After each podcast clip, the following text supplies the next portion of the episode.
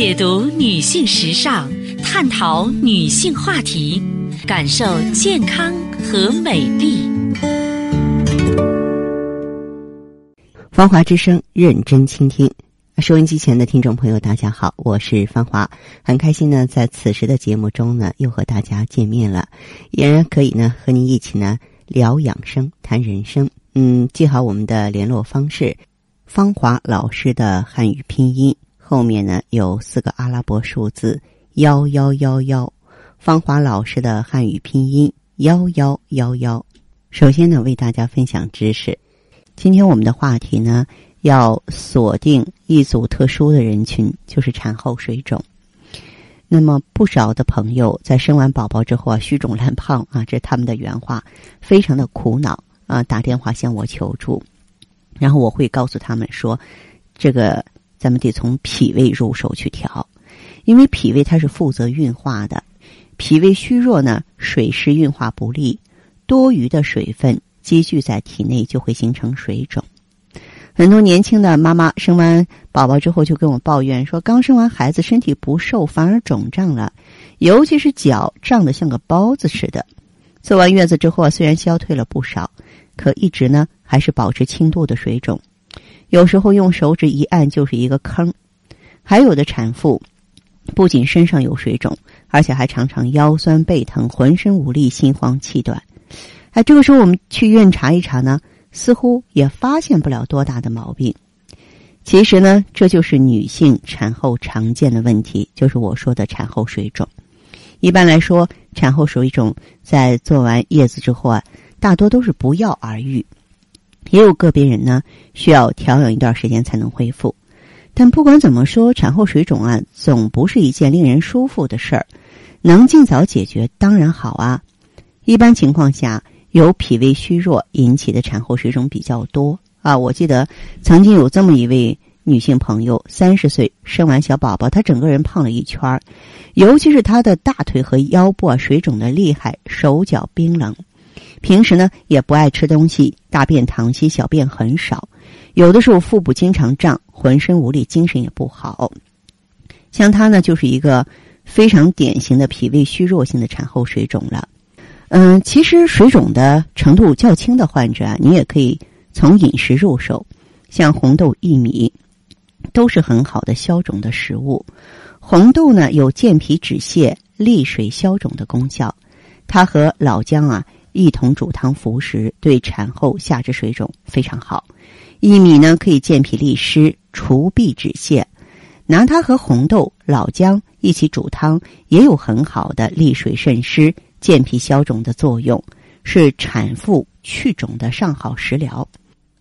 好的，听众朋友，您在关注收听节目的时候啊，如果说是自己呢也有问题，家人也有困惑。可以加入我们的微信，芳华老师的汉语拼音后面四个阿拉伯数字幺幺幺幺，芳华老师的汉语拼音后面四个数字幺幺幺幺。好，我们接下来首先请进第一位朋友。您好，这位朋友，我是芳华，您的电话接通了，说说您的情况。哦，哎，芳华老师，您好，您好，哎，您说一下您的情况吧。哎呦，我就是不能吃饭，不消化，吃了，呃，就是不，常是不忌荤，吃了吃的多点就拉肚子。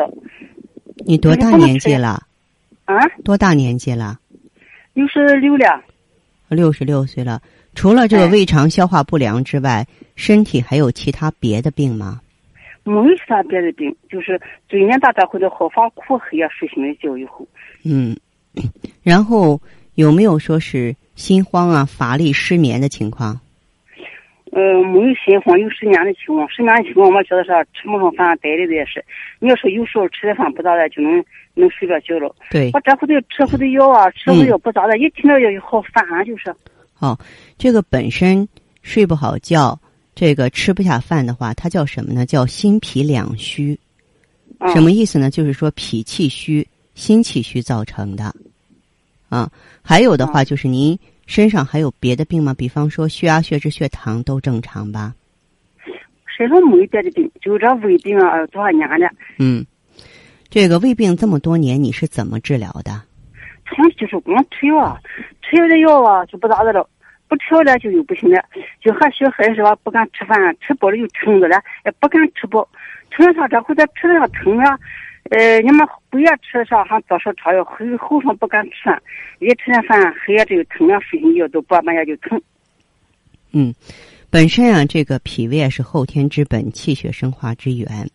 就是你长期脾胃不好啊，你想啊，吃进去的食物不能够消化利用的话，就是咱们全身其他的五脏六腑也受影响，是吧？也营养不良，久而久之都受影响。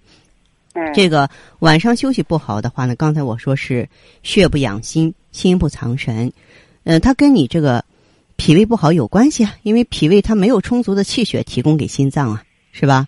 嗯。嗯，那么这个胃肠呢，要想消化吸收好的话，它得具方具备了两方面的能力，一个就是这个它蠕动得有力，它得收缩啊，它得蠕动有力，这个叫胃气，叫胃气哈。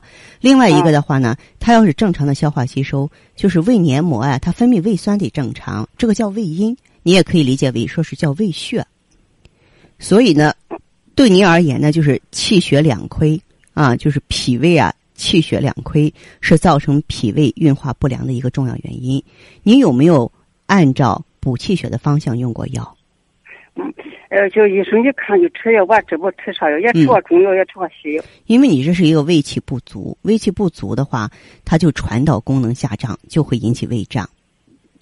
典型的是一个胃气不足。刚才我说心脾两虚，所以说补足胃气胃血是你治疗胃肠疾病的。一个主要方向，是个基础啊，补足胃气胃血。你呀，就从益气养血的角度出发，用中药调理就可以。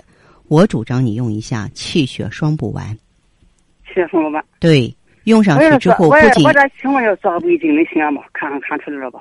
嗯。我要做个胃镜，能看出啥来了吧？可没做过胃镜。你看出什么来？检查替代不了治疗啊。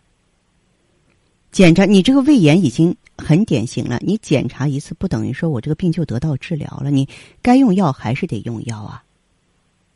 慢性病灶的恢复，它就需要新鲜气血来修复失地呀。